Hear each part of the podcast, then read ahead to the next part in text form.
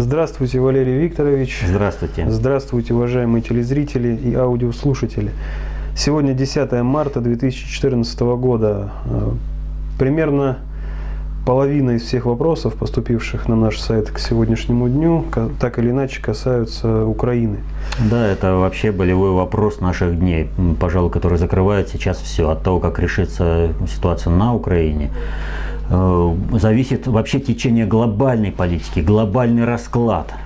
Вот. Поэтому, естественно, интерес людей да тем более это ну, вопрос, который касается практически каждого ну, гражданина России, Украины, большой России, Советского Союза, то, что вот включалось. Ну, в частности, вот первый вопрос касаемо Украины от Тимофея. Хочу спросить от имени народа Украины, пытающегося думать. На 25 мая назначены выборы президента, но я уверен, как и во все предыдущие выборы, нам не дадут ни одного достойного кандидата, и людям снова придется выбирать лучшее из худшего. То есть, по сути, выберут очередную фигуру, которой плевать хотел на народ.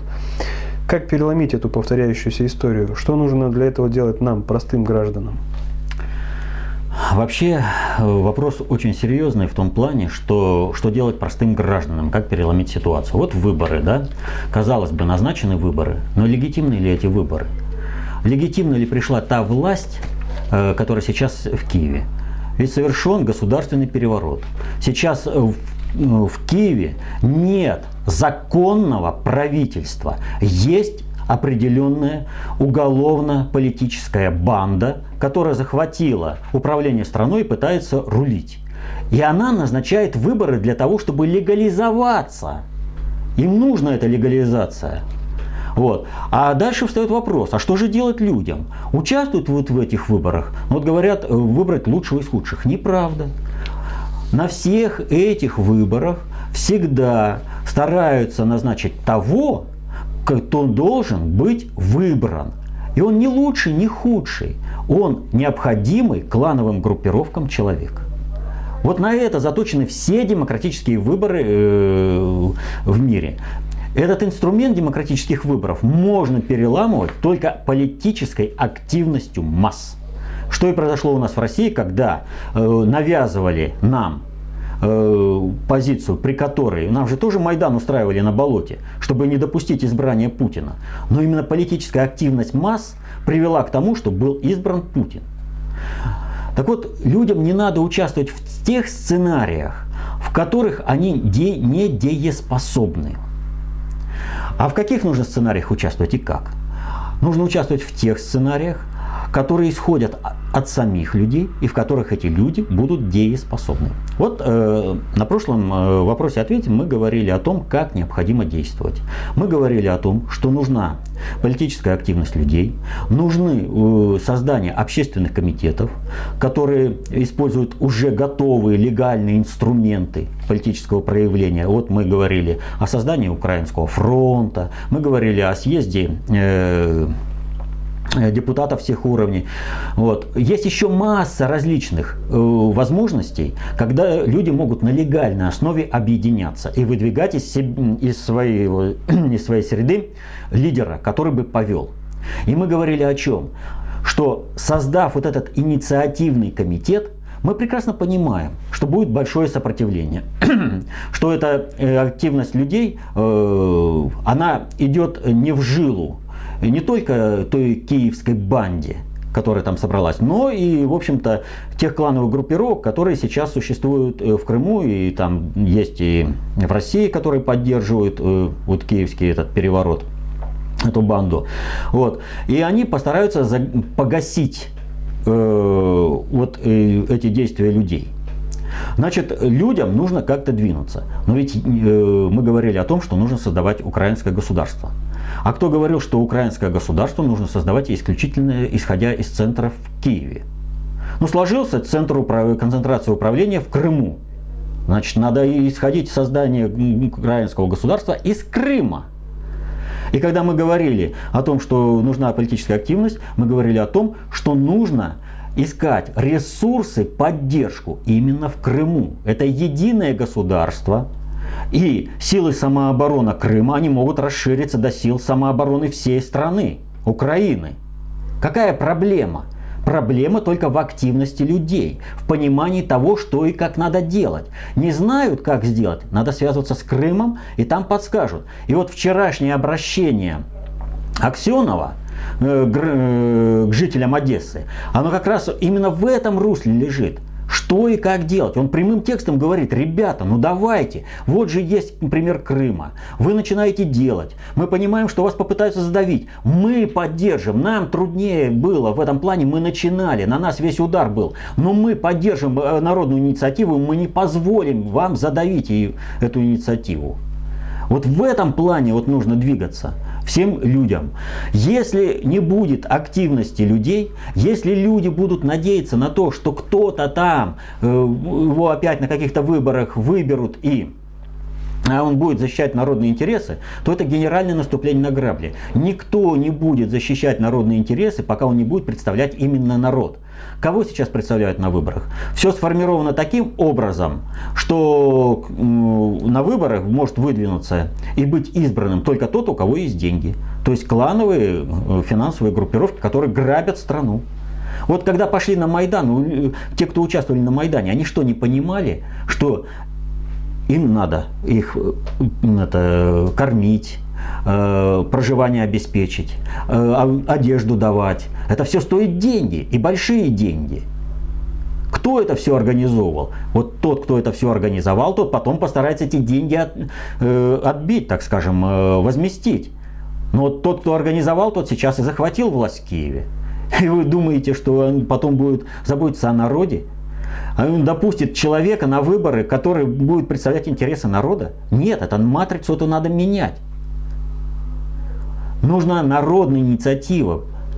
И здесь, если только у людей есть желание, вот, э, есть и возможность, есть Крым. И вот, когда мы говорили вот э, в этом плане э, про Крым, вот сейчас э, произошло достаточно серьезное изменение в положении Крыма. Вы знаете, что на 16 марта был объявлен референдум, который решает э, вопрос о вхождении Республики Крым в состав России. Воссоединение там. Да, ну то есть, э, то есть как бы Крым уходит из Украины и входит в Россию. Так вот, э, мы на прошлом, э, на прошлое, когда в прошлый раз встречались, мы говорили о чем? Вот в политике не бывает статики. Не бывает, что вот ты вот как-то вот запланировал, и вот так оно все пойдет. В политике есть борьба интересов. Если ты где-то чего-то не смог добиться, то этим твоим просчетом обязательно воспользуется противник, и он постарается навязать свою инициативу. И э, борьба за инициативу, это как на фронте, идет постоянно. Где-то у тебя не получился направление главного удара, но где-то получилось прорвать э, оборону, то это направление станет направлением главного удара. Так вот, э, что произошло, вот если очень так сжато произошло за все это время. Вот всего этого беспредела не было бы, не стояла бы страна на грани гражданской войны, чего пытается запустить банда из Киева. Им, они как проворовавшийся за склад. Им нужно спалить страну для того, чтобы с них не спросили, куда и что делось.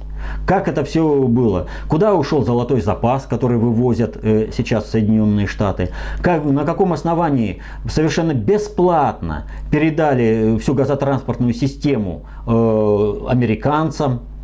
Вот. Между прочим, э, именно ради этого, в принципе, и затевался там Майдан. Украина э, держит, э, она фактически поставляет, через Украину практически 50% э, всего газа поставляется из России в Западную Европу. То есть тот газ, который получает Европа, 50% он идет через территорию Украины. Если Соединенные Штаты накладывают руку на газотранспортную систему Украины в прямом, структурном, положением, то есть она принадлежит американской компании, то Западная Европа, ей просто, э, как было, а ты, Булганин Николай, как прикажут, так и лай. То есть Европе уже больше вариантов никаких действий. Только ложиться под Соединенные Штаты и все. Больше никакого варианта нет. Вот. Так вот, э, понятно, что Соединенные Штаты и платили этому Майдану, им нужно раскачать Украину. Потом мы говорили, что в интересах Соединенных Штатов развязать вообще войну, чтобы была там зона нестабильности на Украине. И эту войну перебросить в Европу. Только таким образом, развязав очередную войну в Европе, Соединенные Штаты могут решить свои проблемы. Ну, как они решали, когда развязали Первую мировую войну, как развязали Вторую мировую войну. Ну, Первая и Вторая мировые войны развязывались глобальным предиктором, а Соединенные Штаты были исполнителем. Сейчас же Соединенные Штаты являются не исполнителем в этом плане, а они подумали, что они освоили эту методику, у них достаточно ресурсов и средств для того, чтобы развязать эту войну. На самом деле они лопухнулись вообще по полной программе вот, э, с развязыванием войны. Э, вот назначение Беркута и внутренних войск э, на Майдане было одно. Беркут, бойцы Беркута должны были испугаться и под беспределом этим разбежаться. Им поэтому запрещали отвечать. Э, каким-либо силовым способом э, этим майданутым. Им э, грозили всякими карами, на них выливали потоки лжи, их как могли унижали, все прочее. Расчет был один. Неважно, по какой причине, обидитесь на правительство, которое вас предало и продало. Испугаетесь того, что вам невозможно защищаться адекватно. Вас живьем сжигают, а вам даже ответить не дают по-нормальному. Вот. Неважно по какой причине, но вы должны уйти с Майдана. Вот если бы э, Беркут ушел с Майдана, цель была бы достигнута. Вот любая полиция любого мира, э, она бы разбежалась в этих условиях, но Беркут стоял. Уходит Беркут, что получается? Всей стране показали, Майдан – сила, против которой нет э, ничего. То есть все, э, силы, которая защитит от Майдана, нет. Вот ложись и помирай, полный беспредел, сопротивление невозможно. И Соединенные Штаты достигают по полной программе. Сейчас сразу начинается гражданская война на Украине, которая решает э, целый спектр задач по э, дестабилизации положения Украины. Перебрасывается война на Запад, в Европу и перебрасывается в Россию. После этого происходит некая небольшая Э, стабилизация положения на Украине, это решают уже задачу новые люди. И повторю, вот если под эту задачу были э, развязывания гражданской войны, и в которой должны сгореть это Турчинов, Яценюк, Тегнебок и все прочее, то под новое с кем э, иметь какие бы отношения, да, э, это э, этот Кличко. Но война нового плана, примерно как сирийского. То есть война идет э, в Польше по сирийскому процессу. То, то есть воюют вот эти э, бандформирования, государство каким-то образом защищается, нет э, больших армий, везде дестабилизация. И тогда Соединенные Штаты Европе очень нужны. А под это дело, вот э, малая война, как э, в Югославии, в Сирии, решается вопрос э, построения арабского, халифа, арабского исламского халифата европейского, который был обозначен в свое время. То есть в этом плане, значит, Соединенные Штаты выполняют э, часть э, тех задач, которые были возложены глобальным предиктором на них, и которые они вписали в свою государственную политику, как бы осознавая необходимость для себя, а часть они как бы сами ведут. Но в результате стойкости Беркута произошел слом этого сценария по полной программе. Люди выстояли. В результате этого идеологически Майдан был разгромлен, а люди объединились.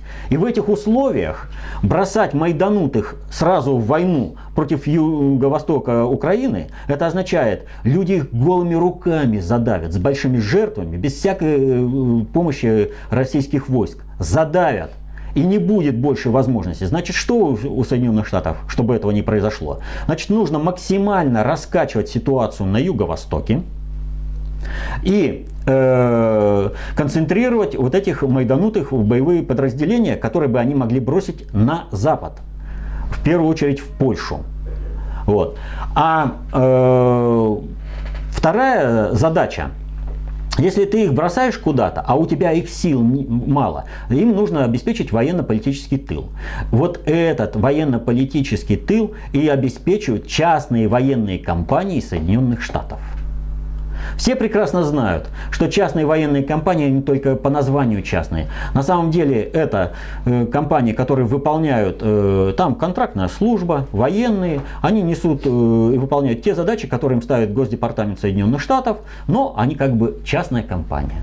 Поэтому переброска, э, которая началась частной военной компании э, на Украину, преследует своей целью одно – обеспечить тыл вот этому правому сектору и всем остальным, чтобы сгруппировать их вот, под будущие военные действия. Ну и заодно эти частные военные компании, они решают э, задачу. Вот сейчас э, исчезают лидеры э, народные а кто их арестовал, неизвестно. Хотя информация уже появилась, и в том числе частично подтверждена публикацией в английской Daily Mail, что арестовывают эти никакой не СБУ, там всего лишь один сотрудник СБУ для проформы, а все эти аресты проводили вот эти частные военные компании, сотрудники вот, которые прислали э, американский госдепартамент. То есть это он крадет людей. И вот э, с Губаревым у них получился прокол.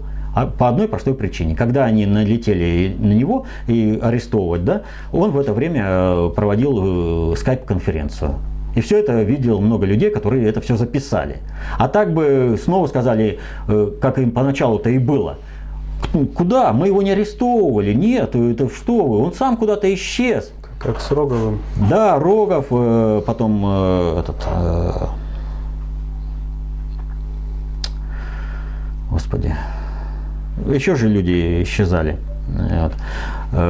Сейчас э, не вспомню, здесь долго как бы в записях смотреть. Так вот, э, им предъявили, что вот же, и тогда, да, вот это СБУ арестовало, все, мы его там. А если бы не было записи, то и он бы просто исчез. То есть они бьют на то, чтобы не было народного сопротивления. И они вот так подавят его, если, повторяю, не будет обращения к Крыму. Вот здесь они, вот частная военная компания, это спецназ Соединенных Штатов, уже действует. И на Майдане по людям стрелял спецназ Соединенных Штатов. Никаких вариантов других нет. А все эти депутаты, которые возили оружие, они просто обеспечивали их оружием. Когда вот говорят, что вот какая разница, из чего там стрелять, ну это просто люди э, не знают специфику снайперского дела. Каждый снайпер стреляет из того оружия, которое пристрелено. Оно ему нужно, он его обкатывает. Да, он может стрелять из любого, но для того, чтобы э, стрелять именно так, как надо – он, это оружие, он не из каждой винтовки стреляет, он подбирает себе винтовку для того, чтобы стрелять. Вот. Поэтому необходимо сейчас обращаться туда, к Крыму. Крым сможет дать необходимую защиту. Так вот, что произошло? Смотрите, вот этого беспредела бы всего не было, если бы Янукович не вышел бы из-под э, юрисдикции глобального предиктора. Вот как обеспечивают евробонды э, вот эту юрисдикцию э, глобального предиктора? А очень просто. Вот э, глобальному предиктору совершенно не важно, как будет утилизирована э, вся эта долларовая э, масса вот эта пирамида, как она будет стабилизирована. Будет ли это через Соединенные Штаты или в этом отношении будут участвовать другие страны. Так вот, когда вписали Украину в утилизацию на евробондах, да, куда стекаются э, утилизация этих долларов из мировой э, пирамиды кредитно-финансово основанной на долларе, да, у Украины появилась возможность проводить свою политику, договариваться. То есть, да, мы э, осуществляем эту утилизацию, но для того, чтобы мы ее эффективно осуществляли, вот э, устойчивость пирамиды зависит от чего? Вот этой кредитно-финансовой. Есть единица денег, есть единица товара. Вот когда между собой единица денег и единица товара и услуг равны, то никакой ни инфляции, ни дефляции нет. Когда инфляция получается? Когда денег больше, чем производство товаров. Как можно стабилизировать это положение? А начать производство. И по многим параметрам развитие производства на Украине отвечает задачам глобального предиктора, которому сейчас война в Европе в этих условиях не нужна. Именно в этом отношении Соединенные Штаты еще и получают, мало того, что Соединенные Штаты сами приговорены э, глобальным предиктором к списанию, так еще и война сейчас в этих условиях, в этих параметрах э, глобальному предиктору не нужна. Она ни в коем случае сейчас не нужна, потому что приведет к совершенно к другим результатам. Вот э, сейчас Запад, он э, сидит в положении в каком? Вот если, э, э, как утверждают, если русские танки войдут в Киев, они остановятся только в Лиссабоне. Вот. Все СМИ, все СМИ они исходят из чего? Из того, что пр- э, противопоставить ничего России не могут. Вот любые санкции, они ударят именно по Западу. Но э, что вот э, было еще написано, скажем, э, на прошлых, да? Вот э, New Republic, Republic э, это, газета, э, журнал, прошу прощения, э, пишет, ни Америка, ни НАТО не способны остановить Россию. Вот. Э, таким образом, Вашингтон и Брюссель могут сколько угодно пыхтеть по поводу красных линий дипломатического суверенитета. Россия будет делать то, что ей нужно, и мы ничего с этим поделать не можем. Вот э, искали разные поводы, э, это, где что. Вот, Вашингтон Пост, там все. Но конкретнее всего Нью-Йорк Таймс. А мы знаем, что есть ряд газет, которые относятся к уровню их элит, а есть глобальные газеты. И вот газета Нью-Йорк Таймс, которая относится к уровню глобальных, и на которую надо смотреть. А что она пишет? Вот задается вопрос, а что делать? А, и отвечает, а ничего на самом деле не поделаешь. И дальше пишет, единственное, что в силах Запада, закрепиться на границах НАТО и приложить усилия к сохранению альянса, потому что время на стороне Путина, который может себе просто позволить ждать. Вот.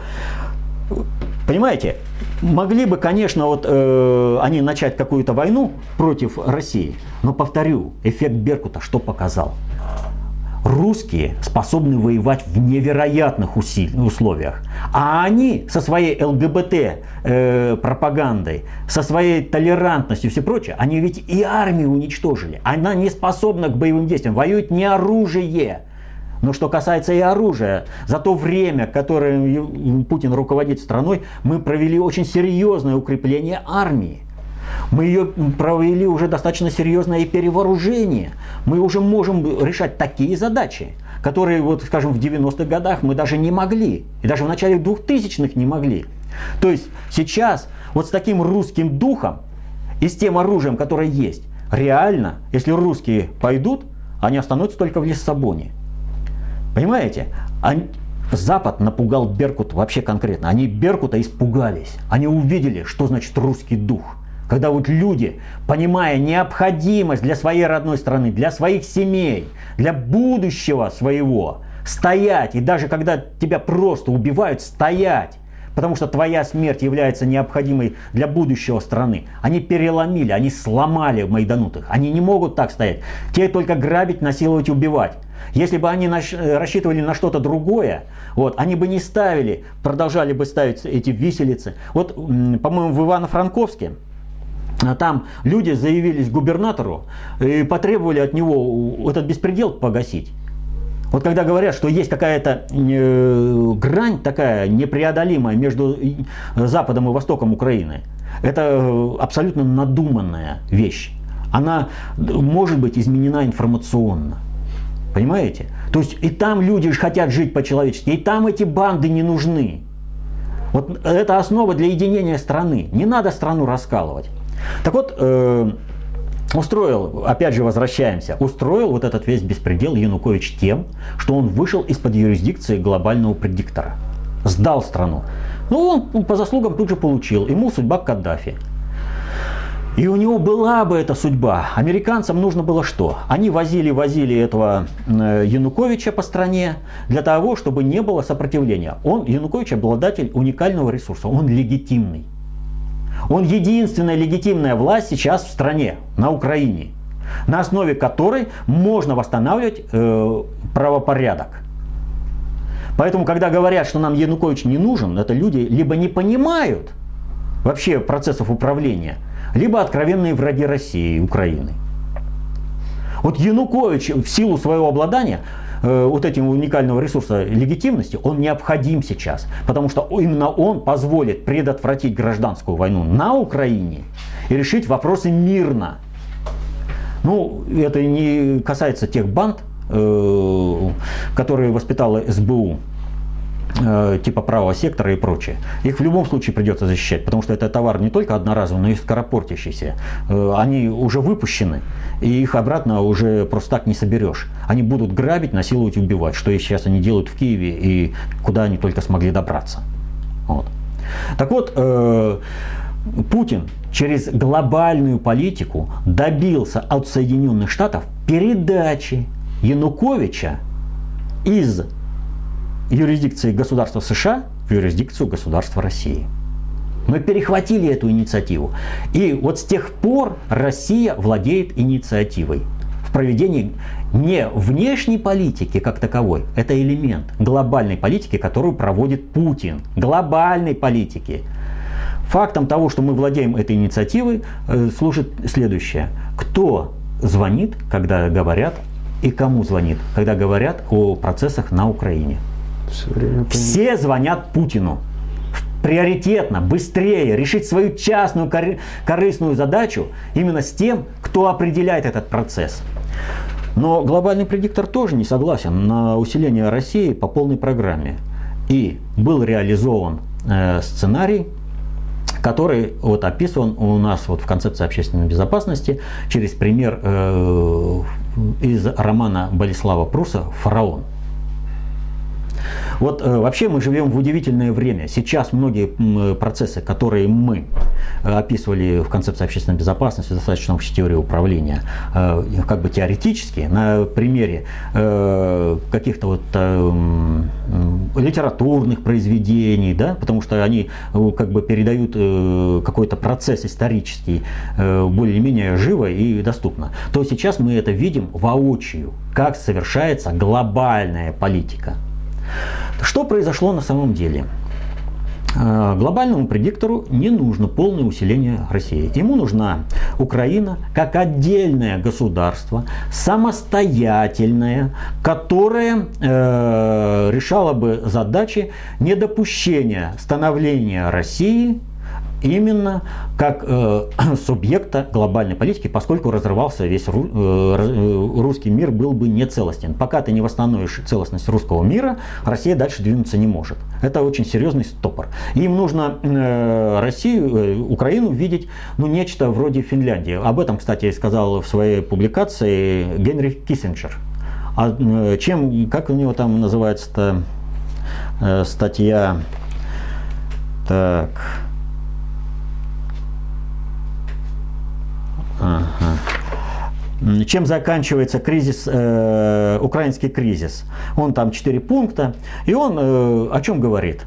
По правилам существующего миропорядка, вот, то есть существующий миропорядок – Понятно, да? Каждая страна, и каждый сверчок знает свой шесток. Кому что предписано, кому что можно, кому чего нельзя, кто там, э, какая страна является э, кухней, какая там чуланом, какая там прихожей, да? какая э, является там гостиной, еще там, ну, каждому расписано. Так вот, по этим правилам России сейчас запрещено заниматься, вот он там пишет, аннексированием территорий, да?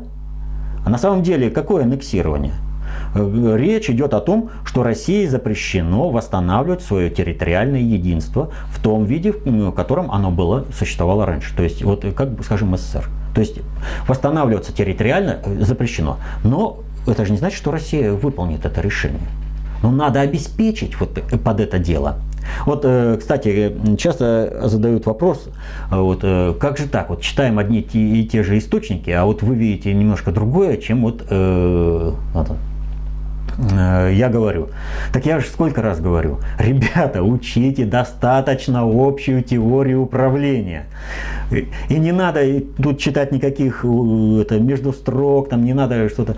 Все написано. Вот вы знаете, да, э, владеете аппаратом достаточно общей теории управления. Для вас является объективной данностью. Э, пять видов социальной власти. Э, законодательная, исполнительная и судебная. И два вида выше. Идеологическая и концептуальная. Для вас является данностью объективной наличие не только внутренней и внешней политики, но и глобальной политики, не геополитики. Геополитика это элемент внешней политики, но никак не глобальной политики. Вот этого многие так называемые увлекающиеся геополитикой не могут понять.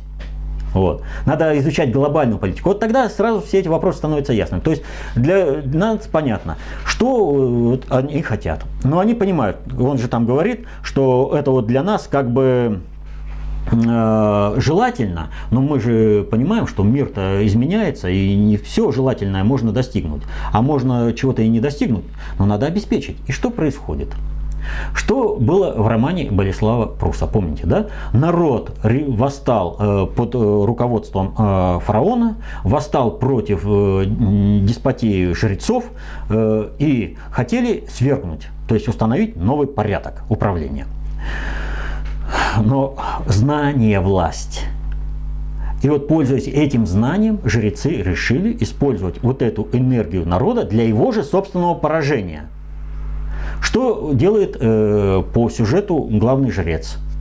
Он вызывает главного провокатора, который участвует среди людей, и говорит, вот тебе деньги, неважно сколько и как ты будешь тратить, пои всех, убеждай всех, подкупай всех, кого только можешь, но создай информационную среду такую, ну, это я уже добавляю информационную среду, такую, чтобы именно завтра, вот именно в это время пошли на приступ всех храмов. А именно в это время происходит затмение. И он говорит, вот Бог отвратился от вас, и вы, если не покаетесь перед э, жрецами, то солнца вам не видать. Люди раскаялись, мы неправедно жили, мы против жрецов пошли, все, солнце вышло, и тем самым погашено не только сопротивление, вот это восстание, но и обеспечена устойчивость управления на будущее. В людях посеян страх, и они, мы против жрецов пойдем, солнце Бог заберет у нас. Понимаете? Так вот, такой же маневр, глобальный предиктор, э, постарался осуществить сейчас с Украиной, с Крымом. Если оторвать от России Крым, то разрывается единство между э, Крымом и Юго-Востоком. А Юго-Восток разрывается э, с этими западными территориями. И вот она вам зона нестабильности. Россия включает в себя Крым, а по существующему миропорядку запрещено аннексировать как нам говорят, это аннексия, это не воссоединение, это аннексия. Это вот Соединенные Штаты могут себе присоединить, там, скажем, Ирак, они же граничат рядом. Вот. Могут себе присоединить там Афганистан, могут Кению присоединить. Ну это же ну, погранично, они исторически э, э, Соединенные Штаты, да? Вот. А какой там русский Крым может быть русским-то? Это вам никак. Ну, это как бы по этим правилам. Но мы же меняем эти правила. Путин же проводит глобальную политику. Вот. Так вот, э, им нужно, чтобы этого не произошло. Включение э, в Крыма сейчас как бы снимает ресурсную поддержку юго-восточных областей сразу. Крым решается частная задача, и Россия получает большую проблему на Украине – там непонятно, что и как происходить. Ну, вмешаться уже не, мож, не может э, по полной программе, да, потому что Крым оторван. И получает э, международное противодействие. Все, сейчас же все как бы санкциями грозят, что то, пятое, десятое, мы вас там, если вы там чего-то не сделаете. Да? Вот. Э, в результате это Россия как бы по существующим правилам, она, э, пойдя по этому положению э, себя подрывает. То есть, по сути, что сделали? Глобальный предиктор, они чтобы народ однозначно проголос... Э, решил вот подписаться под этот проект, чтобы э, Верховный Совет Крыма принял такое решение, сделали простую вещь. С одной стороны, они тут же запустили всех, кого только могли, в низовое, среди людей, не надо там это э, среди каких-то там провокаторов засылать руководителей и все прочее. Нужно создать информационное поле среди людей. Людям нужно говорить, вот нужно нам возвращаться в Россию, усиливать. А почему? А вы посмотрите, что происходит сейчас на Украине. Банды свирепствуют. Вот у, вы хотите какое-то там будущее, вы хотите сохраниться русским человеком, а вот у правительства, которое в Киеве, вот нет больше задачи сейчас, как э, отменить э, кириллицу. А в, вот, ну, понимаете, это же отопительный сезон обеспечит. Вот. Они сейчас хотят кириллицу отменить, хотят ввести латиницу. Это вообще как бы нереализуемая задача в данных условиях, но тем не менее. То есть вот Ярош там выдвигается в президенты и прочее. То есть создается необходимый вот такой вот информационный накал через другую то есть э, метод кнута и пряника. С одной стороны показывают, вы войдете в Россию, у вас вот этот беспредел закончится. А если вы не войдете, то вот эти все отмороженные, они будут брошены сюда. И среди людей, естественно, в, в низах начинает закипать. Это все подпирает народных лидеров.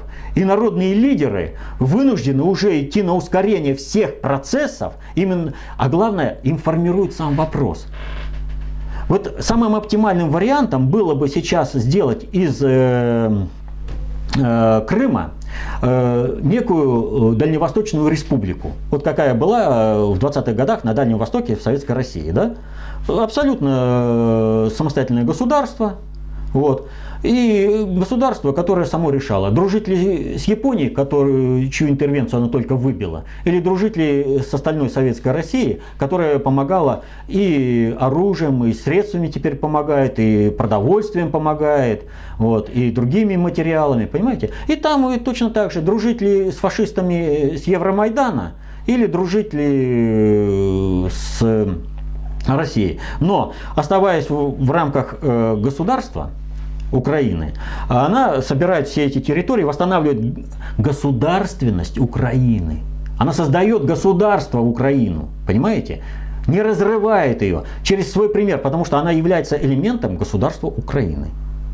Так вот, чтобы этого не произошло, жесткий э, вопрос по референдуму, чтобы вот этого не было. Поэтому у Путина естественная реакция какая? Совбез собирает, э, Совет Федерации России говорит, ребят, вы поспешили, то есть там-то моментально сообразили, что нанесен очень серьезный удар по русскому восстановлению вообще э, большой России, по единому русскому м, процессу. Вот.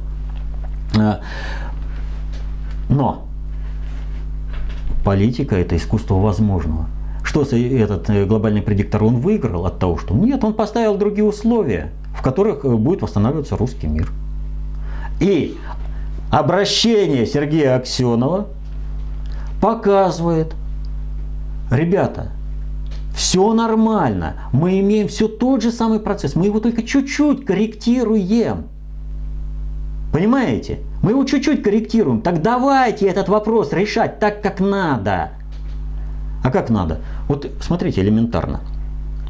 Э, вот я даже сейчас как бы боюсь, мне уже сколько раз указывали на то, что как только я что-то оглашаю, так тут же по этим направлениям начинают действовать враги наши.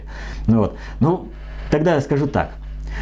Есть все возможности использовать вот этот подарок глобального предиктора, их операцию «Фараон» по отношению к Крыму, что они именно так жестко сформулировали вопрос. Для нанесения поражения и Соединенным Штатам, и глобальному предиктору создать государство Украина, но не в рамках какой-то там Финляндии, которая непонятна, а государство, которое будет э, входить в единое русское пространство. Войдет ли она в состав Большой России или не войдет, это вопрос уже Украины будет.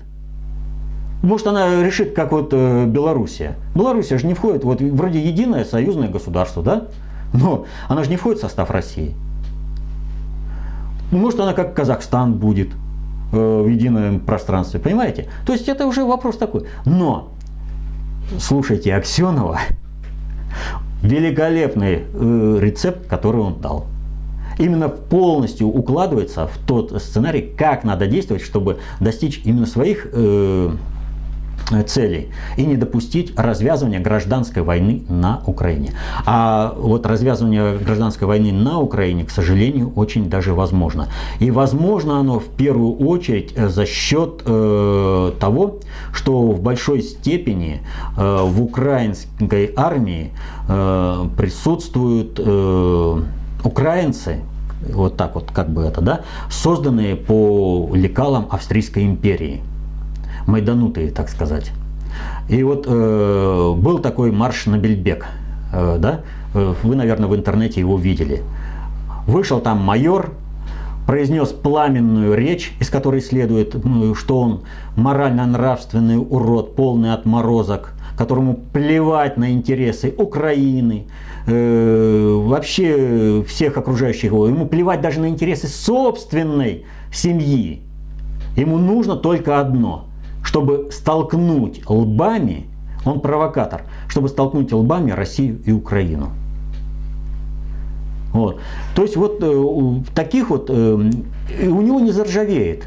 Выстрелить в спину, э, выстрелить там из пушки по какому-нибудь там селу, по жилому дому.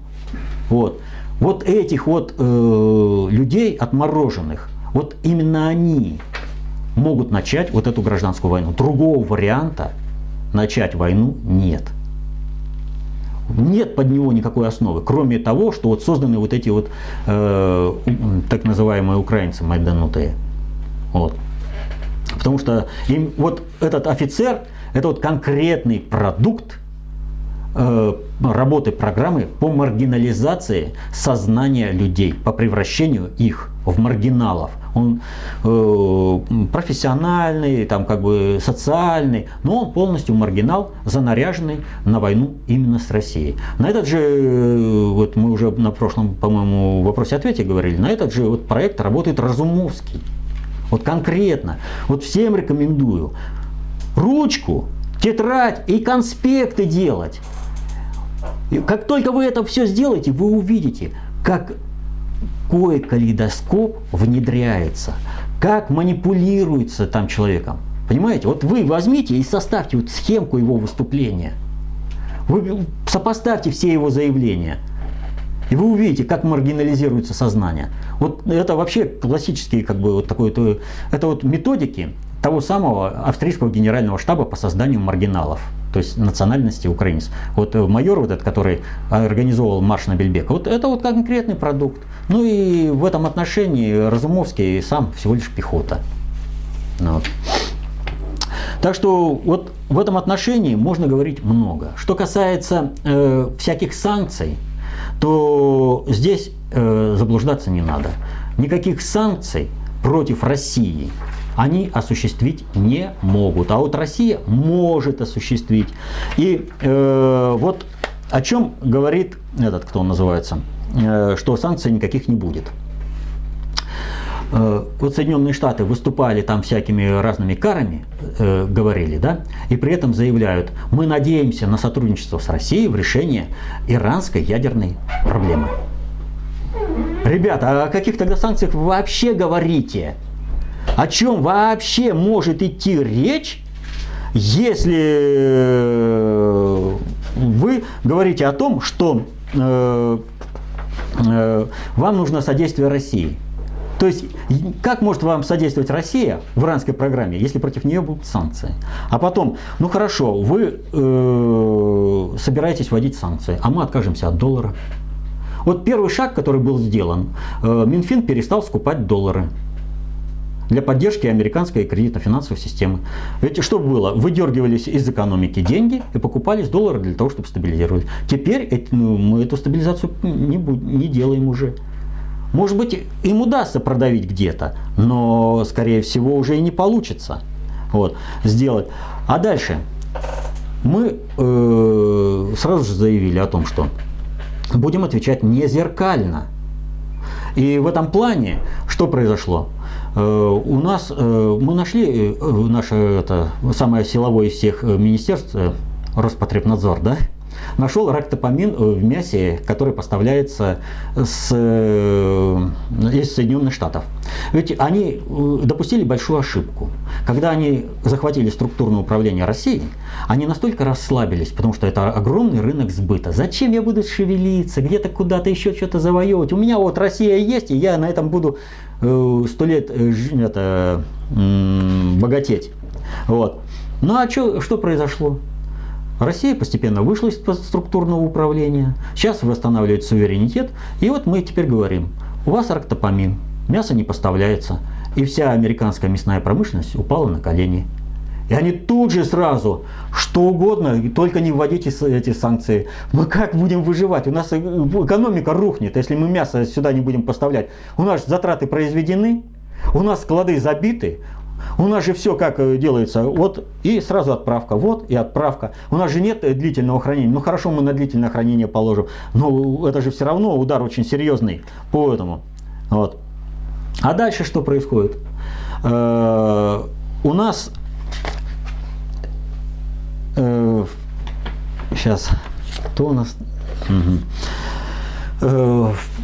Сразу же комментарий вышел о том, что вот Роскосмос, он планирует э, в будущем э, проводить программу изучения космоса по Луне и э, Марсу. Марсу.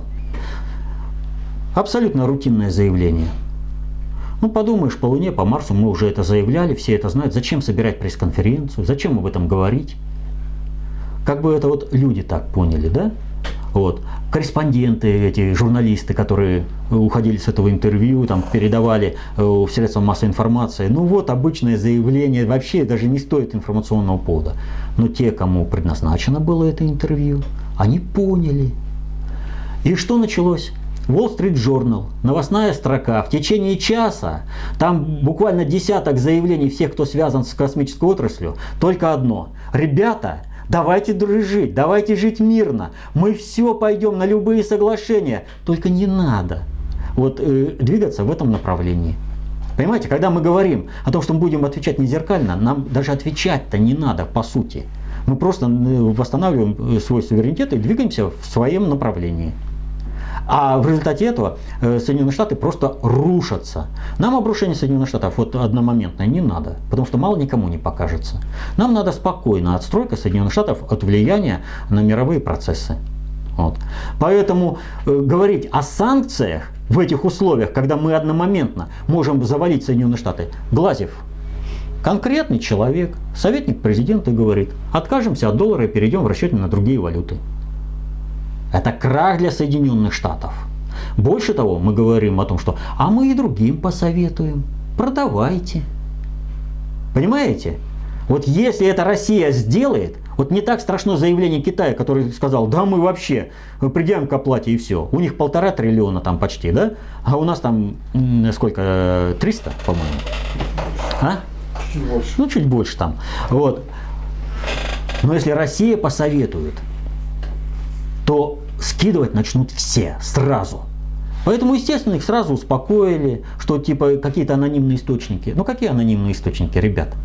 Вот здесь Глазев это все конкретная заява, да? А анонимные источники это одна бабка на это там сказала, а кто сказал, как сказал, вот. Это, это же не позиция государственная, структурная, оглашенная, понимаете? А Глазев это структурная оглашенная позиция государства. Это советник. Это значит, что он посоветует президенту так сделать. А уже президент может, исходя из государственных задач, решить, надо это или не надо. То есть мы в любой момент можем завалить любую западную страну. Они на нашей этой игле э, газовой. И вот когда мы говорили о том, что э, газопровод, это самое, они газотранспортную систему Украины хотели американцы взять, мы говорили ведь о чем? Американцам необходимо управление э, Европой. А Европа, понимая, что им ведется э, война, да, там есть всякие Оланды, есть Сикорские всякие, которым наплевать на свою страну. Они как Янукович и Ценюк готовы просто свою страну сжечь в огне хоть ядерной войны. Им без разницы. Но там есть другие люди, в том числе и в политике, и в экономике, и они же давят они же заставляют идти на э, соглашение с Россией, тем более э, Россия вообще вот смотрите, как жесткое заявление Путина. Путин прямо обвинил Соединенные Штаты в организации государственного переворота, в организации террора. После этого ну, вот на пресс-конференции. Дальше вот после этого обратной дороги нет. Это поддержало тут же сразу и Министерство иностранных дел и все прочее. То есть здесь вопрос такой, кто кого. И выиграть они могут в нашем противостоянии только в одном случае. Что сказал Гринспен в своей последней статье? Мы можем э, выиграть с Россией только в одном случае. Если снова за фантики купим российскую элиту, как это мы сделали с советской элитой. И механизм у нас сейчас есть. Фондовые рынки, они сейчас как бы олигархи, а мы их купим. Но не купят. Да, желание продать Россию с потрохами, предать Россию, предать народ Путина, есть не только, скажем, у того же Медведева. Вот. И много там это вообще, кто сейчас вот мечтает, вот и подпрыгивает у себя на стуле, ах, как бы продать Россию, как бы перед американцами выслужиться. Но есть одно маленькое но. Америка, вынужденная сейчас защищаться, постоянно говорит, все, кто связан с Крымом, мы лишим собственности. Извините, но это основной либералистический постулат неизыблемости частной собственности, на котором строились все революции. Вот. вот у нас будет частная собственность, и все будет хорошо. А теперь ему показывают, а какая частная собственность? Ребят, я захотел и забрал, а вы никто. А почему им говорят? А вот вы будете плохо так на нас работать, мы вас вообще всех придавим. А они реально понимают, что их придавят даже в том случае, если они будут хорошо работать. Придавили Милошевича, придавили. Придавили Каддафи, придавили Януковича. Вот он живой пример. Сейчас мечется, прекрасно понимает, что его в любой момент судьба Каддафи может ждать. Вот, то есть Соединенные Штаты теряют управление на давление на Европу. И тут же они его решили восстановить. Каким образом? Вот киевский миллионер э, Балашов заявляет о том, что мы взорвем газопровод. Вот Тимошенко сказала, что мы перейдем к партизанским действиям, а чтобы навредить э, России, мы взорвем газопровод. То есть Россия потеряет деньги. Вот в этом плане Россия не потеряет ничего. У нас с удовольствием тут же все объемы нефти и газа купят на Востоке. Китай, Япония, Корея, они вообще, у нас Северный морской путь заработает как трамвай летом, понимаете? Они будут вывозить все, что у нас только надо продать. Мы в деньгах не потеряем. Кто потеряет что? Потеряет Европа. Так вот, через это заявление Балашова Европе предъявлен ультиматум. Или вы все-таки давите Россию, или мы пойдем на полный беспредел для того, чтобы э, вас заставить э, работать на интересы Соединенных Штатов, чтобы вы собственными руками привели войну в Европу. Понимаете? То есть у Соединенных Штатов нет ни одного козыря, чтобы предъявить. В данной ситуации нужно работать э, исключительно только э, с глобальным предиктором. Вот. И глобальный предиктор уже начинает отстраиваться от э, этого, кто он называется, э, от политики Соединенных Штатов и проводить собственную политику. И вот в этом плане, вот Генри Киссинджер, он что это сказал? Для Запада демонизация Путина – это не политика, а алиби, оправдывающее их собственную некомпетентность. Это черная метка всему управлению э, Соединенных Штатов. Но есть еще один человек. Это Пол Крейг Кроберс. Тоже представитель глобального предиктора. Так он прямо сказал, это идиоты из Вашингтона. Понимаете? Это совершенно безграмотные дураки полностью некомпетентные люди. Вот он как о них сказал. Почему? Да потому что они, проводя внешнюю свою политику, международную, влезли в сферу глобальной политики и очень много там накосячили. И они дали возможность России реализовывать свою глобальную политику. Вот это не прощается. И глобальный предиктор жестко будет наказывать элиту. А что касается Украины, то тут же перестройка пошла. Вообще, э, надо сказать, что э, как только победили э, майданутые в Киеве, то тут же они проиграли. Как там Наум Коржаев говорил, но их, как там, их несчастьем была победа, за ней открылась пустота. То есть э, они уперлись тем, что э, победить-то они вроде победили, но победа Пирова, а распорядиться победой не могут. То есть ключи управления не в их руках. И поэтому глобальный предиктор, чтобы не, укли, не утерять э, ключи управления э, процессами э, на Украине, они что оставили? Они оставили Майдан. Майдан может существовать только тогда, когда есть финансирование. Если все задачи решены по управлению – то Майдан должен исчезнуть быть. А Майдан остался. И что произошло? Вот э, э, сейчас скажу, когда конкретно.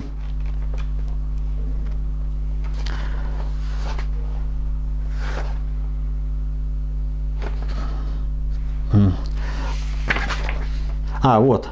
5 марта «Украинская правда» рупор Майдана, организатор всего этого протеста, на который ориентировались все информационные СМИ, она делает заявление, в котором говорит, украинская правда благодарит своих читателей. Вынуждены констатировать, что на Украине новая нелегитимная власть. Понимаете? Нелегитимная власть. А что происходит дальше?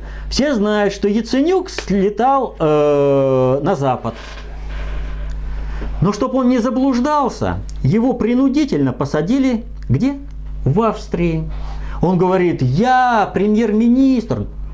Нас проинформировали, что премьер-министр. Но нам сказали, на этом самолете летит террорист. Обыск, носом в пол. Он, я премьер-министр. Докажите, вы точно премьер-министр? Да, я премьер-министр. А вы точно премьер-министр? Да, я премьер-министр. Да, вы точно премьер-министр. Понимаете? Его опустили по полной программе. Он-то сам понял. Да он прекрасно это понимает. Но дело в том, что его по жизни все время опускают, он привык быть таким. Для него это норма, когда его унижают и оскорбляют. Вот. Но это ведь показатель всем страновым элитам, что с Украиной дело не иметь. Это нелегитимная власть. И ОБСЕ уже заговорил о том, что нелегитимно, многие решения нелегитимно и много еще чего. Понимаете? Гасится. То есть в этом отношении Россия проводит глобальную политику. Она владеет инициативой. И глобальный предиктор вынужден подстраиваться. А Соединенные Штаты здесь пролетают как фанера над Парижем. У Соединенных Штатов по-прежнему, как у страновой элиты, остается один единственный вариант. Это война. Но повторяю, для того, чтобы там состоялась война, нужно сейчас вот они там осуществляют какую-то мобилизацию, переброску войск, да, Нужно, чтобы вот какой-то майданутый офицер, типа вот этого майора, который организовал марш на Бельбек, выстрелил по гражданским людям. То есть начал бы вот эту войну. Вот этого не надо допустить. Вот это вот украинские военнослужащие должны не допустить. Потому что сил у правого сектора не хватает. Сами они в эту войну не смогут начать, потому что как только правый сектор начинает что-то, э, даже вводить э, российскую армию не надо. Беркут вооружи, единственные боевые части это внутренние войска, порвут майданутых по полной программе. Они ответят за все, что они стояли и не могли ответить, когда их живьем сжигали. Украина сама справится. И повторяю, предназначение войск России на Украине – это обеспечение политического суверенитета Украины, чтобы не было ввода натовских войск чтобы не было войны на Украине. Вот основное значение. Поэтому пока другими способами это достигается, Путин войска на Украину не вводит. Хотя у него есть просьба легитимного э, президента Украины Януковича. А самое главное, что еще в этом отношении очень важно, э, мы даже без просьбы Януковича имели бы полное право ввести э, войска на Украину практически в любой регион Украины. Есть соглашение по э, нахождению э, Черноморского флота в Севастополе.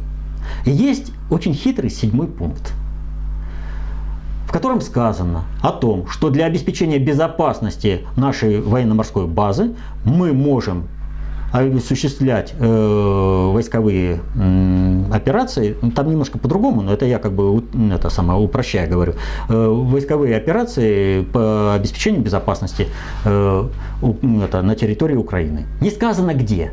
Крыму, э, на континентальной Украине. Сейчас ракету по э, в Севастополе можно запустить, например, из Львова. Значит, надо нашим войскам находиться во Львове. Понимаете? То есть вот этот пункт, он открывает возможность нашим войскам находиться везде. Вот понимаете, у нас два легитимных, две легитимных возможности. Мы не пользуемся пока ни одной. Потому что в интересах России, чтобы Украина свой политический кризис преодолела своими силами. Сама. А вот вежливые люди, Ну, придет время, узнают, кто такие вежливые люди. Но Путин не солгал ни одним словом в своей пресс-конференции. Вообще, вот когда дело касается вот управления, говорю, ребята, учитесь. Вам сейчас идет мастер-класс. Когда вот такой профессионал в управлении показывает, как надо осуществлять управление э, внутренней, внешней и глобальной политики. Вот. То есть все процессы он осуществляет. И плюс еще говорю, мы живем в удивительное время, когда вот на примерах вот по референдуму с Крымом, да, мы говорили только по этому, по фараону, да. А вот теперь у нас есть, э, как бы в лекцию можно спокойно вписывать, как э, это было осуществлено с референдумом Крыма. Но только если э, по варианту фараона там удалось им это, то здесь им не удается. Они ни на йоту не смогли перехватить управление. Да, они только сделали более жесткое, вот э, как бы ситуацию, но э, обрушить это управление, завести его в тупик они не смогли. Больше того, они дали такие козыри России и Украине по воссоединению, которые вот, ну, было бы очень трудно э, просто придумать. А теперь они их сами дали. Вот. Единственное, что вот э, по референдуму там небольшая как бы проблема с Турцией есть, но она действительно небольшая. Дело в том, что Турции обещали Крым при развале э, всего Советского Союза. 20 лет Украина проводила мероприятия по передаче Крыма Турции. То есть все правительства, все президенты Украины, они работали только на одно. Передать свою территорию разным. То есть западные области западным территориям, Э, этот, кто называется, э, Крым Турции. А для чего все это? А для того, чтобы везде была война. Чтобы через отдачу этих западных территорий перенести войну на эти территории и война между западными территориями Украины и восточными, чтобы не было мира и в России. То есть э, здесь вот все это такое вот э, завязано очень много процессов, очень много участников. И вот во всех этих участниках можно разбираться, можно э, видеть все эти процессы. Но только в одном случае. Если вы знаете э, достаточно общую теорию управления. Ведь, э, понимаете, человек, который не знает правила дорожного движения, ему кажется, э, как-то хаотично двигаются люди, через дорогу, едут машины. Да, есть какие-то правила, которые мы понять не можем. И здесь нужна какая-то конспирология, читать через э, как, э, между строк, да. Но если ты изучил правила дорожного движения, то тебе понятно все, что происходит на дороге. Так ведь? Так вот, для того, чтобы понять, что происходит в жизни, в мире, нужно учить достаточно общую теорию управления, концепцию общественной безопасности. Вот как только вы это осваиваете, причем не надо там вот думать, что вот когда это там я выучу, это на это время, не надо. Вот нужно учить сейчас и по жизни смотреть, как это работает.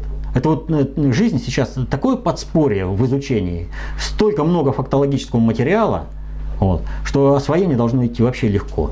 И вот по мере того, как вы осваиваете, вы его сразу же применяете в жизни. Но это очень, опять же, коротко, очень много опять вот вообще по Украине говорить очень и очень много. Вот. Ну и есть и другие вопросы. Я думаю, если есть какие-то специальные вопросы по Украине, на которые следовало бы там, э, которые не прозвучали сегодня в моем ответе, ну, ответить. Сейчас достаточно сложно, так или иначе затронули. Тут их около 20. Ну, понятно. Сейчас, если останавливаться на каждом. Ну тогда ну, давайте приступим к другим вопросам, потому вопросы, что вопросы да. не надо уходить от нашего формата вопрос-ответ. Надо отвечать на все вопросы, которые приходят по мере возможности. Ну вот э, как раз вопросы, которые уже задают не первый раз э, из передачи в передачу, они mm. повторяются. Ну, значит, наверное, эти вопросы волнуют людей, раз они задают. Да, первый вопрос от э, Стаса. Э, он в прошлый раз задавал вопрос по поводу нового фильма «Ви». Mm-hmm. Что вы, Валерий Викторович, по нему скажете? То, что в нем есть какая-то матрица, у меня сомнений не вызывает. От чертовщины, кажущейся людям, когда выпьют, до поворота кареты с ученым на Москву. Матрица присутствует вообще в любом э, сегменте культуры. Поэтому такое значимое мероприятие, вернее, значимое явление, как фильм, оно не может не миновать. Ну, вот. А какая там матрица присутствует, к чему ведет, не знаю. Я не смотрел новый фильм «Вей». Так что ничего не могу сказать по этому поводу. Вопрос от Виталия, который также получил поддержку и других пользователей. Просит высказать ваше мнение по поводу серии картинок «Герои Марвел ожили в иероглифах» художника Джоша Лейна. А, ну, сейчас пока еще рано что-то говорить по этому, так скажем, комиксу на основе иероглифов. А, по той простой причине, что еще не все понятно в нем. Но самое интересное то, что присутствует элемент того, что это может быть отвлекающим маневром. Вот. Вот этот вот вопрос тоже еще не решен. То есть является ли это действительно оповещением, но оповещением тогда чего и кому? Вот.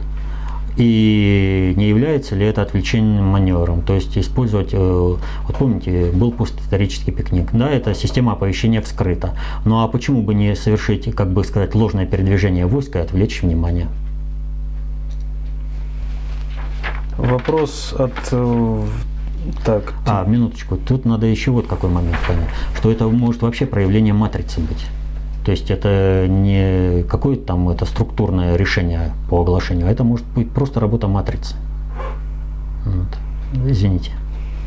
Ну вот все-таки здесь вынуждены вернуться немножко к Украине. Давайте. Также тут большое развитие получил этот вопрос, споры и так далее от Василия Истулы. В чем с 2000 года проявился управленческий гений, в кавычках, государя России, также в кавычках, Путина в политике, проводимой по отношению к ключевой части русского мира Украине. С учетом того факта, что, что сейчас не, нашлось лучшего управленческого решения, чем угроза силой на самом примитивном шестом приоритете управления. Ну, я уже, по-моему, фактически первая, первая ответил. Часть, да, это да. ответ на этот Но вопрос. здесь небольшой такой момент. Э, в чем проявилось? В том, что Путин воссоздав Россию, не дав ей развалиться, не дал э, нанести удар по всему русскому миру. Он не дал порушить связей ни экономические, ни культурные с Украиной. Вот. А если кто-то думает, что Путин какой-то Дед Мороз, и сегодня э, был, ну там, волшебник, да, сегодня это было здание разрушено, а он э, пальцами щелкнул, и это здание тут же восстановлено, ну, это вообще, я не знаю, какое понимание вопросов управления. Вот. А что касается угрозы применения, э, то э, я не знаю, вот э, сколько раз еще раз отвечать. Угроза применения шестого приоритета вызвана тем, что на Украине реально применение шестого приоритета и развязывание войны.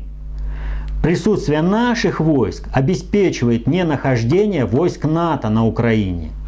Или что?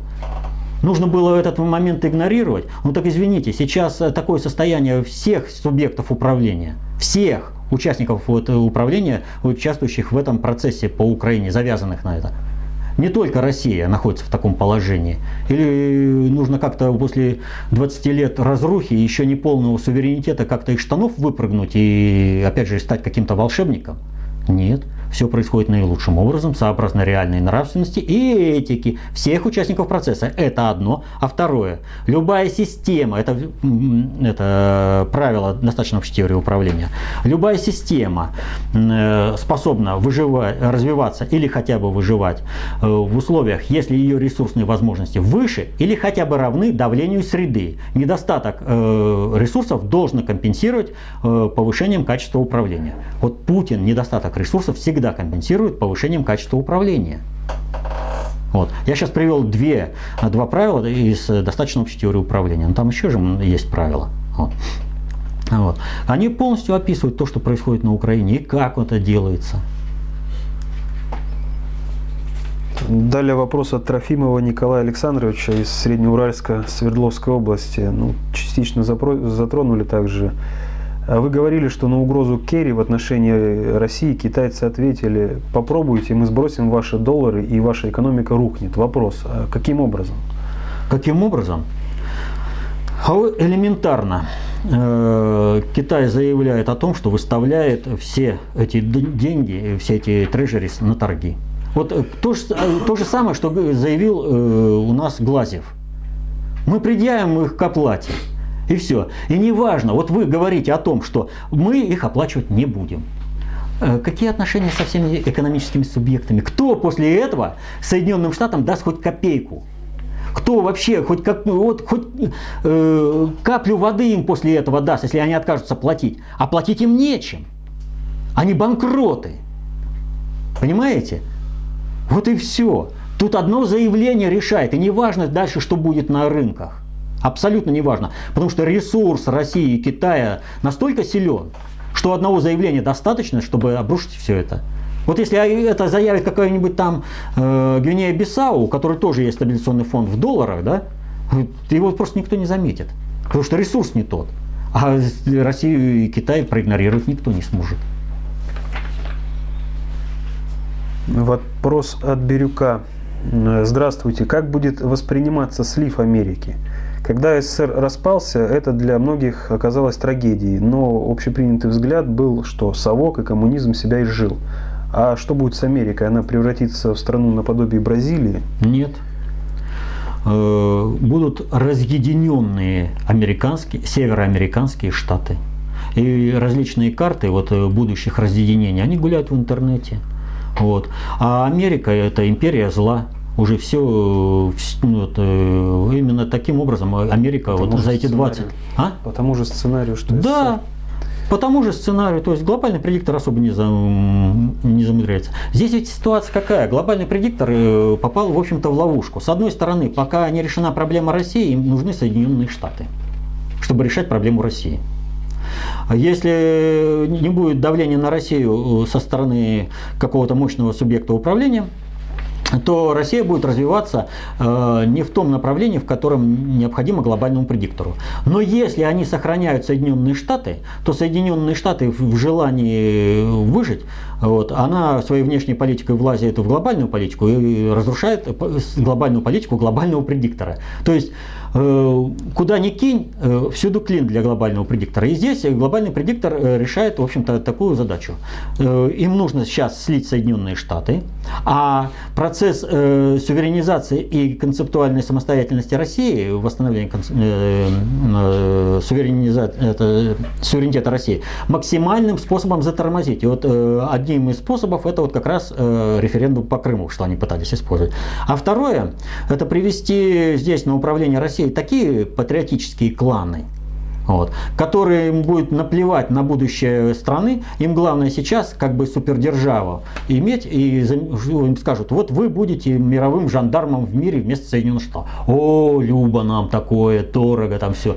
Ради этого русские парни будут гибнуть по всему миру. Да мы согласны. Главное, что у нас будут счета наши, мы будем летать по, по всему миру. А вы миром там управляете, это не наш уровень и не понимают того, что... И в конце концов сольют. У России э, вообще два сценария. Либо Россия может состояться как э, супердержава мира, центр концентрации управления и проводник глобальной политики, либо Россия рассыпается, становится просто сырьевым придатком мира. Вот кто из патриотических кланов этого не понимает, он э, э, просто не имеет шанса выжить. Вот в этом отношении есть у нас такой э, ученый, Фурсов, да, Андрей Ильич. Вот он пытается как раз докричаться до вот этих вот ура-патриотических кланов, которые вот этой простой истины не понимают. Он им пытается вот втолковать на простых истинах. Ребята, вы что ж творите-то? Вот однажды вы поступ, поступитесь мощью России, после этого вы никто. Он им показывает фактически, ребята, вы действуете как Янукович. Вот вы отдадите зонтик, вы почему решите, что у вас дождь-то не будет после этого мочить? Вы сами хотите отдать зонтик проведения глобальной политики. Либо вы проводите глобальную политику, либо вы ее не проводите. Вот. Ну, у Фурсова там вообще тоже как бы свои направления. Но в данном случае вот он абсолютно прав. А что там у нас? Возвращаясь опять к Украине, э, ваш комментарий насчет якобы указа президента Украины номер 90 дробь 2014 от 27 февраля. Ну почему же якобы? Э, никто не сказал, что этот указ э, не существует. А действия, например, э, в Крыму, они укладываются в этот указ? Укладываются. Все нормально. То есть кто-то должен оглашать, и э, у кого какой-то ресурс должен это было огласить. А с другой стороны, ведь вы поймите, пока этот указ не опровергнут и не подтвержден, есть поле для маневра. Понимаете? Есть официальный указ, который исполняется, А ну, мы же не знали, что он это, если мы где-то там что-то не так сделали, что это не настоящий указ, понимаете? Маневр. Сохраняется право, поле для маневра. А с другой стороны, я же и действую абсолютно легитимно. Политика – это искусство возможного, как говорил кто? Товарищ Черчилль, по-моему, который нам совсем не товарищ. Вопрос от Евгения уже тоже несколько раз задает его. А, замечаю у себя смену э, типа психики время от времени. Иногда будто что-то завладевает, и приоритетными в поведении становятся животные побуждения. В основном это касается получения удовольствия. Потом отпускает, становится стыдно. Как прийти к необратимо человечному строю психики? Разобраться со своей нравственностью, с нравственными категориями, что вы воспринимаете как зло, а что вы воспринимаете как добро. И жевать то, что объективно э, мешает освоению вашего генетического потенциала как человека. Ну, вопрос здесь по Губареву, в частности, ответили. Ну и вообще общий посыл от Кэнона. Считаю, что тоже получил много откликов на сайте. Считаю, что в такой ситуации заявление типа вот пусть сам народ э, Украины решает, делает, заявляет, свидетельствует о бессилии российской стороны, а может быть и о предательстве. Народ с юга и востока уже все заявил, нужна помощь. Нет. Здесь на востоке и так далее. Что заявлено там? Флаги вывешиваются российские, провокация конкретно на столкновение. Мы, я уже отвечал и на прошлом вопросе ответе. Вот мы придем сейчас, наведем порядок, да? уйдет боль, а потом люди, живущие на Украине, скажут, было у нас государство, и если бы не вторглась Россия, мы бы его построили и сами бы все проблемы эти решили. Так вот и надо дать возможность решить. И ведь я же о чем говорю? Да, если будет вот такой стихийный процесс, такой протест стихийный, вот бессистемный, Россия приди и сделай, задавят. Я же о чем говорил в прошлый раз? Ориентация на Крым. Сейчас об этом Аксенов говорит. Ребята, поможем. Но надо действовать в другом направлении. Надо действовать осмысленно. Нужно государство-то одно сохранять. А здесь только инициатива нужна. И это никакое не бессилие, это дума о будущем. О том, чтобы не было в будущем э, поля, так скажем, для ссоры, для раздрая. Достаточно большой такой вопрос от калерии или калерии. Э, честно говоря, мне страшно, странно слышать такие комментарии об Украине. Видно, что Валерий Викторович плохо знаком с реальной исторической подоплекой происходящего на Украине. Украина уже добровольно входила в состав России. Вы хотите повторения этой ситуации? Мы тянули ее 400 лет. Что привело к ужасному обнищанию России? Был ли когда-нибудь Валерий Викторович на Украине? Да, подавляющая часть России, включая Московскую Ленобласть, просто нищая окраина по сравнению с Украиной, которую мы кормим, э, вызывая только отвращение к нам. Юго-Восток и Крым никогда не были украинскими территориями, управлять ими не по силу украинским еврейским олигархам, которые управляли Украиной до ее вхождения в Россию, управляют и сейчас. Вы, Валерий Викторович, не представляете моральных страданий русского населения здесь, на Украине, и подавления всего русского. Ведь у этой молодежи, которая стоит на Майдане, есть папы и мамы, бабушки и дедушки. Где же они были, когда на головы молодого поколения лились океаны лжи? Я вам больше скажу, украинцы Центральной Украины не защищали свою страну от фашистов, пока не пришли парни с Урала и не дали пинка под зад, и не полили святой русской кровью эти земли. Так что побойтесь Бога, не защищайте целостность псевдогосударства и братский украинский народ. Лучше углубитесь в изучение реального, а не лживого прошлого. Ну, Вообще, если говорить об этом, то, строго говоря, как бы вхождение это Украины никакого не было, если вот говорить так. Было присягание э, на верность царю войска Богдана под руководством Богдана Хмельницкого. Вот. И территория, которая контролировала это, область, это войско, это Днепропетровская область сейчас, нынешняя. Вот. Что же касается, собственно, территории Украины, то она создана усилиями э, сначала русских царей, потом советского управления. Вот. И э, таким вот образом э, сформирована нынешняя Украина. Если исходить вот из такого положения, да, то тогда нужно вообще забиться где-нибудь у себя дома под кровать в угол куда-нибудь и больше и это, ни на что не претендовать. Если же Россия осуществляет э, глобальную политику и вообще любая вот э, э, мы вот знаем, что есть антиглобалисты, а вот про глобалистов мы как-то особо это не слышим, да? А в чем процесс глобализации, про который Путин сказал о том, что это процесс объективный? Дело в том, что вот, скажем, пока Россия и Византия друг о друге не знали, они и жили по собственным правилам, собственной экономикой. Но как только Россия и Византия друг о друге узнали, то их экономики, их э, общественно-политические связи начали взаимодействовать друг на друга. И вот в этом отношении, как только две системы узнали друг о друге, то всегда более сильная система э, захватит э, менее сильную систему.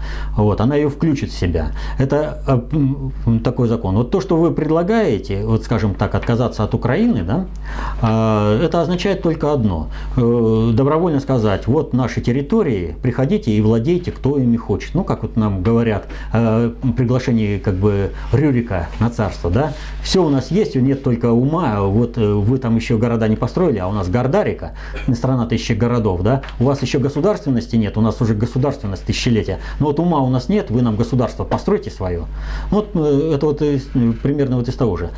Что касается реальной истории Украины, то надо помнить, что глобальная политика заключается в том, что э, государства выполняют э, всего, являются всего лишь средством проведения э, глобальной политики в интересах определенной концептуальной власти.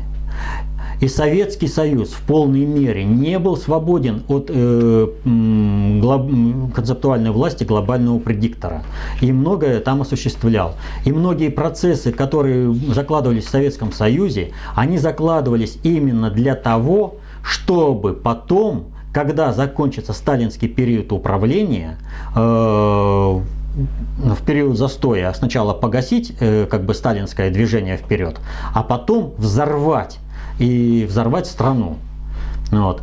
В том числе и в советское время, и даже советскими э, партийными органами продолжал реализовываться э, план австрийского генерального штаба по украинизации людей, то есть по маргинализации, точнее сказать.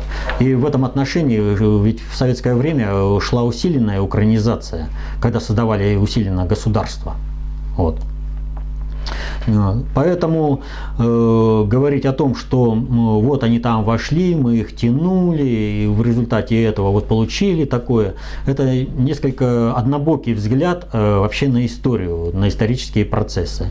Весь вопрос заключается в следующем что необходимо строить человеческое общежитие не только на Украине, но и в России, прежде всего в России, для того, чтобы Россия стала э, тем э, ориентиром, э, в рамках которого люди бы хотели жить и нравственно развиваться. Вопрос от Елены. Э, я очень прошу ответить на мой вопрос. Он важен с практической точки зрения. Сейчас в соцсетях, особенно в Фейсбуке, ведутся ожесточенные бои двух точек зрения. Что Путин прав или что Путин это Гитлер нашего времени с некоторыми вариациями на эту тему. Всем известно, что информационную войну проиграть нельзя, и многие в нее ввязываются. По, по-моему, убежденных людей с любой из сторон конфликта разубедить невозможно, только разозлить и раззадорить. Нейтральных же людей вся эта кутерьма раздражает. Стоит ли этим заниматься? Верна ли это тактика или бесполезное времяпрепровождение? Лично я прирос, приросла к компьютеру в страхе что-то пропустить и не среагировать на важные моменты. А нужно ли это? Или это борьба с ветряными мельницами? Если это нужно, то дайте, пожалуйста, советы по практическому осуществлению этих действий. Действие, безусловно, нужное, но надо понимать, что вот эта вот революционность, так скажем, э, самоотречение ради вот этого, а, а там что там с семьей происходит, как там э, развивается в округе отношения с родными близкими, э, как у вас там экономическая сторона дела поставлена, игнорировать тоже нельзя. Так вот, холодная война – это война информационная. И действительно, пока есть интересы, будут э, противостояния. Э, не переубедить, э, как бы вот сказать, там нельзя, а это надо вот по-другому сказать. Когда вы, вот кто-то пытается с каким-то корыстным интересом войти к вам, то для того, чтобы у него это не состоялось, вам прежде всего необходимо разрушить э, его информационный модуль, с которым он приходит. То есть вот э, всегда, когда вы встречаетесь с шулерами, э, с мошенниками, они навязывают какую-то вот, ну вот особенно когда вот входят сетевики всякие, предлагают какие-то там товары к людям, да, вот они звонят, они начинают как-то затягивать в разговор, пошагово пошагово уводя в совершенно другую сторону и когда заставляют человека купить. Так вот, в любом случае вам вам необходимо разрушать именно информационные модули. Почему не состоялось болото в России? Потому что они э, в течение трех месяцев вынуждены были пять раз поменять информационные модули, мотивацию, почему нужно это сделать. И поменять не потому, что у них они достигали развития в выработке этого информационного модуля, а потому, что в интернете их разбивали, и они не могли идти с этим информационным модулем к людям. Потому что этот уже люди говорили, ты врешь, это не так, это все не это. Вот это нужно. Э, в Иране не смогли пробиться, потому что не хватило иранских э, независимых блогеров. Вот когда сейчас э, происходит что-то, то ведь активность-то идет большей частью из Соединенных Штатов. Вот. вот у меня лично был такой контакт. Человек, значит, уехал в Соединенные Штаты и там нашел одну работу он там э, э, должен был писать от имени различных людей, различных территорий. Ну, где-то что-то происходит, и нужно было изображать из себя местного жителя и писать э, такое, чтобы люди не сорганизовались, чтобы или наоборот сорганизовались в нужном для разрушения России направлении. Вот. И он там все, ругать Путина, все. И вот, значит, ситуация такая. Работал он там, работал, Э, с семьей. Ну, это единственная работа, она хорошо кормит, все прочее. Ну и встала э, такая задача. Вдруг американцы обнаружили, что люди, которые работают там, они, в общем, не могут в полной мере представлять местных жителей. Они потеряли не то, что реалии вот по какой-то территории, они потеряли реалии России. Их быстро вскрывают. И тогда людям, которые желали бы продолжить эту работу, была обеспечена возможность переезда на территорию России, чтобы они здесь вошли э, в курс всего происходящего и работали вот такими же этими самыми троллями, то есть участвовали на всех форумах и писали бы всякие гадости о Путине там и прочее. Вот. И вот пришел человек и говорит, я понимаю, что будущее не за Америкой, что вот меня там полностью убедили, я все понимаю. Ну вот как же мне жить? Мне вот эта работа позволяет э, содержать семью, оплачивать учебу детей, там все. Вот. А вот как же так? Вот на Путина приходится постоянно лить потоки грязи. Но ведь я понимаю, что если Путин уйдет, рухнет Россия, и моя работа станет ненужным. Потому что меня сразу выкинут. Но мне же надо работать. Я говорю, вы что, считаете, что я поп и это, э, пришли за отпущением грехов? Так извините, это не по адресу. Вы сами для себя по нравственности должны принять решение, где вы и как вы. Вот на полях этой информационной войны. Так что можно переубедить, если человеку подавать правду. Вот. И в первую очередь нужно гонять не эмоции, а разрушать информационные модули. То есть показывать, где человек лжет. Цели... Спокойно, жестко, именно жестко, не давать возможности маневрировать и выводить на какие-то личностные аспекты, а чисто конкретно, по вашим информациям, вот то, то, то, если вы сказали, отвечайте за свои слова. Все? Ну, уже полтора часа мы вопросы у нас закончились, которые вы бы, так скажем, еще хотели отметить? Ну, последний, если еще ну, давайте. вопрос э, от Видозара из Санкт-Петербурга. Почему вы говорите, что Петр I возродил Россию? Вы как-то говорили, что Петр I возродил Россию, флот создал, это шестой приоритет, но вы ничего не сказали, что в то же время он подменил календарь славянский, григорианским, и тем самым украл у Руси пять с половиной тысяч лет истории, второй приоритет. Ввел табак, пятый приоритет, уничтожение генофонда и так далее. Ну и тут ссылки на материал. Вопрос, конечно, очень интересный и он очень объемный. А вот коротко он будет заключаться в следующем. Вот мы сейчас только касались вопроса о том, что когда две системы соприкасаются, то более сильная система э, включает в себя более слабую систему. Так вот, э, при э, Иване Грозном, Иване Васильевиче IV Грозном, а Россия включилась в процесс глобализации и стала проводить собственную модель глобализации. Именно поэтому Иван Васильевич у нас первый русский царь. Против этого было брошены все силы глобального предиктора, была перекуплена наша элита, и в частности были куплены Романовы, из которых э, воспитывали будущих царей.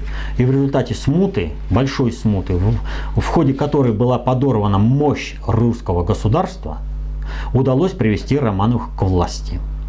И на долю э, Петра I выпала задача нанесения последнего удара по России, когда Россия должна была рухнуть окончательно.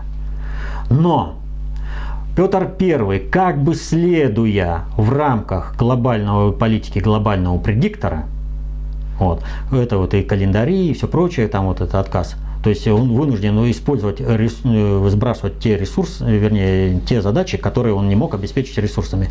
Он восстановил Россию после смутного времени и вывел ее на новый уровень развития. То, что там ему говорят, там корабли сгнили, так извините, если за кораблями не смотреть, их постоянно не строить, они гниют.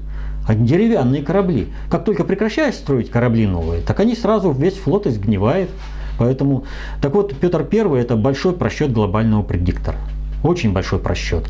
Но, опять же повторю, любая система имеет возможность развиваться или хотя бы выживать, если ее ресурсные возможности выше или хотя бы равны давлению среды. Недостаток ресурсов должен компенсировать повышением качества управления. Но э, не всегда вот повышение качества управления может компенсировать недостаток ресурсов. Есть такие ресурсы, которые не компенсируют качеством управления. Но в данном случае я к чему привел эту поговорку и достаточно общей теории управления, правило вот такое, из достаточно общей теории управления. А для чего? Чтобы показать, вот какие возможности по России Петр I понимал приоритетными для России, и которые он мог сохранить, своими качеством управления, своими ресурсами, он сохранил, приумножил и направил сохранил саму Россию. А там, где он не мог, не понимал, его же воспитывали как убийцу будущего, вернее, вообще вот это государство России, то есть окончательно, вот, там он отступал. Но это вообще вопрос деятельности Петра, это одна из самых закрытых тем, поэтому столько много вокруг него лжи, наговоров и все прочее. Изучение Петра – это изучение того, как России, э, Россия смогла нанести первый очень мощный удар – по э, глобальному предиктору по уничтожению, ну, по их планам уничтожения России. Ну что ж, если вопросов у нас больше нет, э, следует э, сказать следующее. Я знаю, что не всем нравится новый формат, э, который вот сейчас принимаем, но мы ищем э, оптимальную форму. А э, всем понравится, ну, оно просто не получится. У нас э, ведь мы почему уходим? Есть повторы различных вопросов, очень часто, причем из э, вопроса в вопрос идут повторы, повторы, повторы. Мы, конечно, стараемся давать ссылки на предыдущие ответы, но если мы будем постоянно отвечать на одно и то же, мы не сможем двигаться вперед. А привязка э, именно вопрос-ответ к текущим событиям, она просто необходима, потому что это позволяет и людям полнее понять,